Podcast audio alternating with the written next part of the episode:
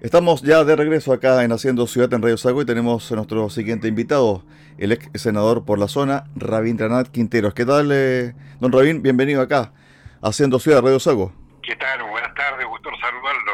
saludo muy cordial a, todas las amigas y amigos que están sintonizando hasta ahora Radio Sago.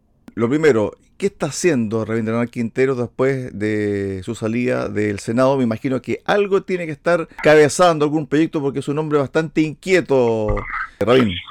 Sí, la verdad las cosas es que tengo una fundación, creo una fundación que se llama Región y Futuro. Y estoy abocado a los temas de desarrollo productivo, a la acuicultura, los temas que tienen que ver con el medio ambiente, viendo cómo podemos eh, hacer un cambio en el, digamos, en el paradigma que existe con la basura, tratar de convertir la basura en energía, y allí estamos asociados o asociándome con otras profesores de, universidades, que sé yo, estoy también asesorando por forma ad honorem a la Fundación eh, López Pérez para que se instale, se construya un centro oncológico para la región de los lagos en Puerto Montt. Ya tenemos el terreno, se está haciendo el diseño, los proyectos, los, eh, diseños de construcción para ojalá ya estar construyendo una torre con todas las especialidades para la atención a los pacientes con cáncer de la región de los lagos y del país, en Puerto Montt. Faltan, nos faltan los temas que uno, eh, digamos, aprovechar la experiencia, el conocimiento que se ha adquirido durante tantos años de la función pública. Dos temas muy importantes, porque el primero, el de la basura, es una crisis que está en todas partes de la región. ¿Para qué decir la isla grande de Chiloé? ¿Cuáles son los visos, los visos de solución que usted ve en un mediano plazo? Mire, yo, la provincia de Chiloé, la verdad es que allí hay que hacer un proyecto que pueda abordar a las 10 comunas. El volumen de residuos domiciliarios que hay en la isla de Chiloé es equiparable de las 10 comunas más o menos a lo que se, recolectó, se recolecta anualmente en Puerto Montt o en Osorno. Entonces hay que buscar una solución integral. Y como te digo, estamos viendo un proyecto que transforma los residuos en energía. Y eso es lo que queremos presentarle a las autoridades correspondientes. Nosotros no hay un problema allí con el relleno sanitario que quedó el puro hoyo nomás. Todavía no hay que buscar una solución al, problema del tratamiento de la basura en los hornos. Así que vamos seguramente a presentar algún proyecto para a ver si, si lo aceptan, para ver si se puede llevar adelante este, este complejo problema. ¿Serían con fondos internacionales, empresas internacionales o empresas nacionales? Depende, Por ejemplo, yo estoy trabajando en un proyecto que ya se lo vamos a presentar a la comuna de Curaco de Vélez, que es un fondo netamente regional, es una comuna muy pequeña, pero que va a servir para demostrar la factibilidad de lo que estamos hablando, es de tratar los residuos orgánicos eh, domiciliarios, transformarlos en compost. Esos mismos compost eh, el municipio se los puede regalar a los pequeños agricultores para que vayan abonando la tierra. Yo espero dentro de la próxima semana ya entregar el proyecto a la alcaldesa de Curaco, que nos encargó ese proyecto, y que sea una, una especie de, de demostración de lo que se puede hacer con los residuos domiciliarios e industriales. Nos vamos a la política contingente. Hoy es un día clave para el borrador de la convención. ¿Le gusta cómo quedó el tema de las regiones en el borrador? Mira, la cosas que hablar de la, del proyecto de nueva constitución es eh, hablar, digamos, todavía cuando no se ha finalizado el borrador, sigue siendo todavía un borrador. Entonces, a uno le pueden gustar algunas cosas y otras no gustar. Aquí hay que hacer un balance cuando esté entregado el texto completo, me imagino dentro de los próximos días, leerlo y analizarlo y, y ver qué pesa más, lo positivo o lo negativo. Entonces, porque en el texto existen múltiples innovaciones, pero cuyo detalle está entregado a la ley, lo cual va a suponer un plazo indefinido para la, ejecución material, en tanto dicha ley no exista. Ahora, si bien hay algunos cambios que se introducen eh, y esos cambios resultan mejores e indiscutibles respecto del actual régimen, de la actual constitución, otros temas configuran cierta preocupación al implicar grados de incerteza o inestabilidad que deben tener en cuenta a la hora de tomar una decisión. Perdón. Entonces, como te digo, si no está terminado, afinado el borrador, es muy aventurero dar una, un juicio muy categórico. Ahora, si tú me preguntas cuál es lo que más me gusta, lo que más me gusta a mí es que se termina el estado el, el rol del Estado subsidiario y pasamos a ser un Estado de derecho, un Estado de derecho. Eso sí me gusta mucho. Eso hay que financiarlo de alguna forma y es ahí donde están algunas incertezas, Rabín. Bueno, ese, ese también es la parte que me preocupa. Mi fundación dice que está abocado al desarrollo integral de la región y evidentemente para mí el sector productivo es muy importante. Por eso te decía recién, acá hay que verlo bien, porque yo estoy totalmente de acuerdo con un Estado de Derecho, pero la gente, el legislador tiene que entender que para poder cumplir con lo que está establecido en la Constitución, el derecho a la salud, el derecho a la educación, el derecho a tener buenas pensiones, etcétera, etcétera, el Estado, este país, tiene que producir y dejar producir a la gente que se dedica a, digamos, al aparato productivo, al desarrollo productivo de nuestras regiones, de nuestro país. Evidentemente, y con el cumplimiento, como debe ser, de las medidas medioambientales y de las reglas que fija el propio Estado. En ese sentido, eh, también creo que es importante hacer ver a la ciudadanía. Los cambios que está proponiendo la nueva constitución no son de la noche a la mañana. Hay un largo periodo para que se logre. Lo que sí, se inicia un camino. Y ojalá que sea un camino que vaya a favorecer el desarrollo de nuestro país. Pero es muy importante todo lo que acaba de decir, lo comparto plenamente.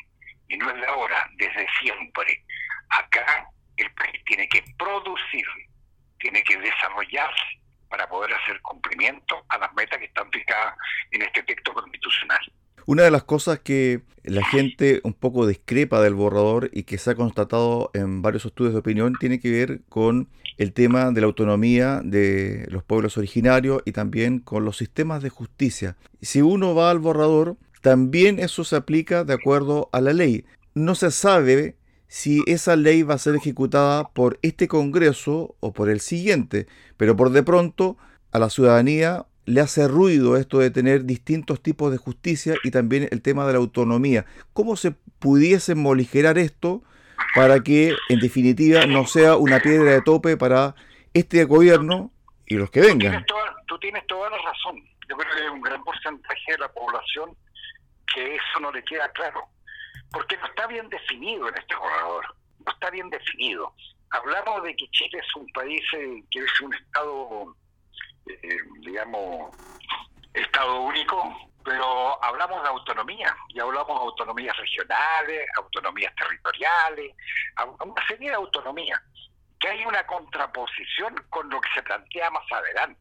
Eh, el tema de la justicia, yo creo que el tema de la justicia tampoco está muy clarificado y creo que va a quedar va a quedar para ley, para ser tratado posteriormente. Por eso que yo te vuelvo a insistir, y no es por sacarme, no es sacarle el a la jeringa, como se dice, eh, hay, hay cosas que son, eh, digamos, que hay que clarificar. Y felizmente hay muchas cosas, muchas cosas que están eh, determinadas para que la ley lo clarifique. Entonces, este es un proyecto que va a necesitar de mucha legislación. Y yo no creo, no creo que este Congreso se tenga que inhibir, que el actual Congreso se tenga que inhibir de dictar las leyes que correspondan. El, eh, el mandato de los convencionales tiene fecha de término.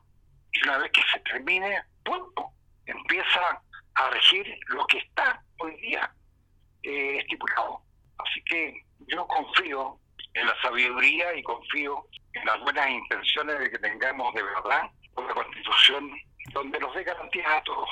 Sobre el tema de la salud, usted fue presidente de la Comisión de Salud del Senado. ¿Le gustó cómo quedó la norma, este sistema universal de salud, y donde también se deja con respecto a la incorporación de los privados a la ley? Mira, a mí me gusta ser muy directo, debe ser por deformación profesional.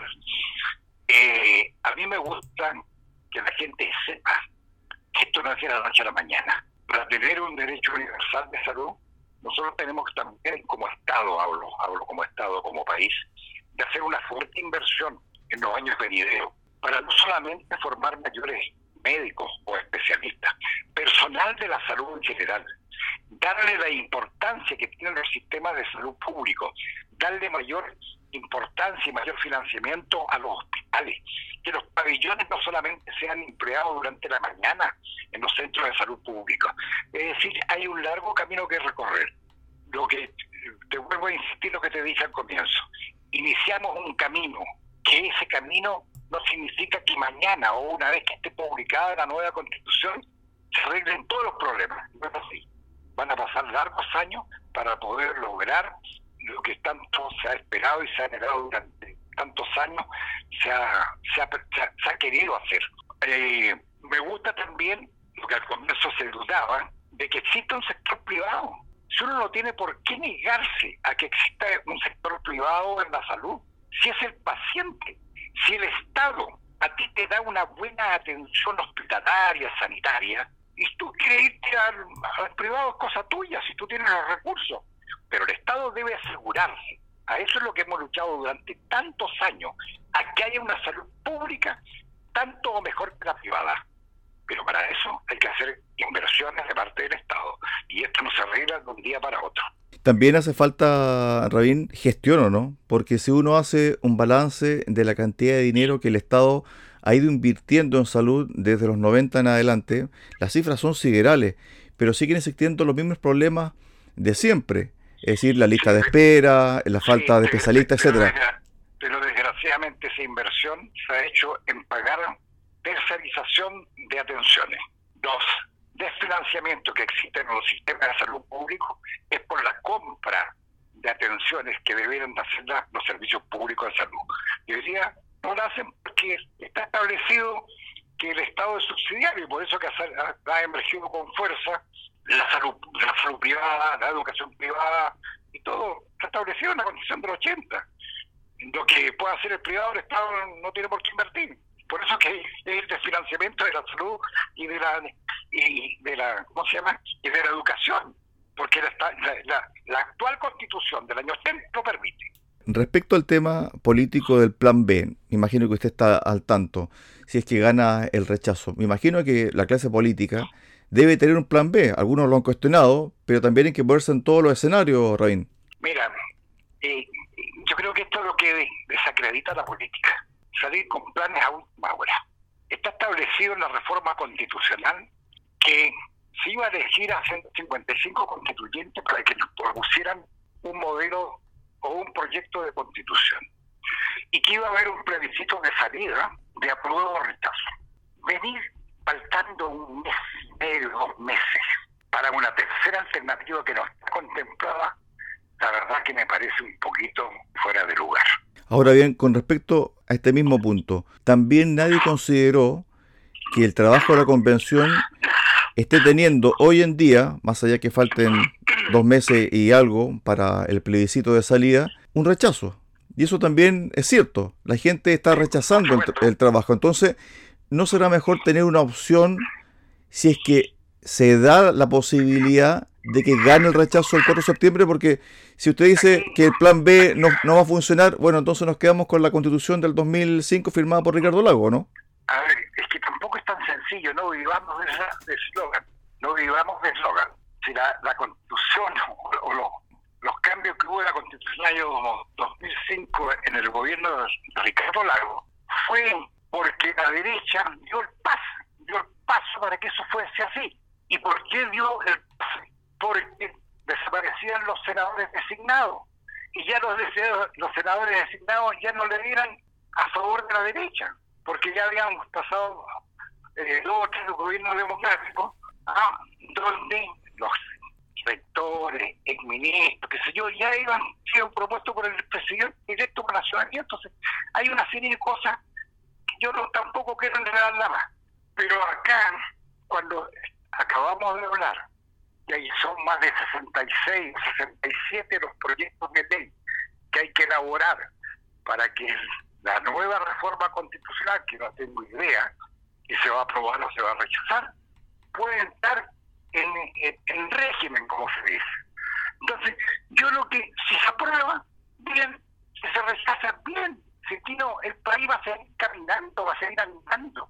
Yo no me imagino, yo no soy que aquí viene el del mundo, ni mucho menos. No, este es un país que va a seguir existiendo y habrá que buscar la fórmula para eh, enredar la constitución que nos merecemos.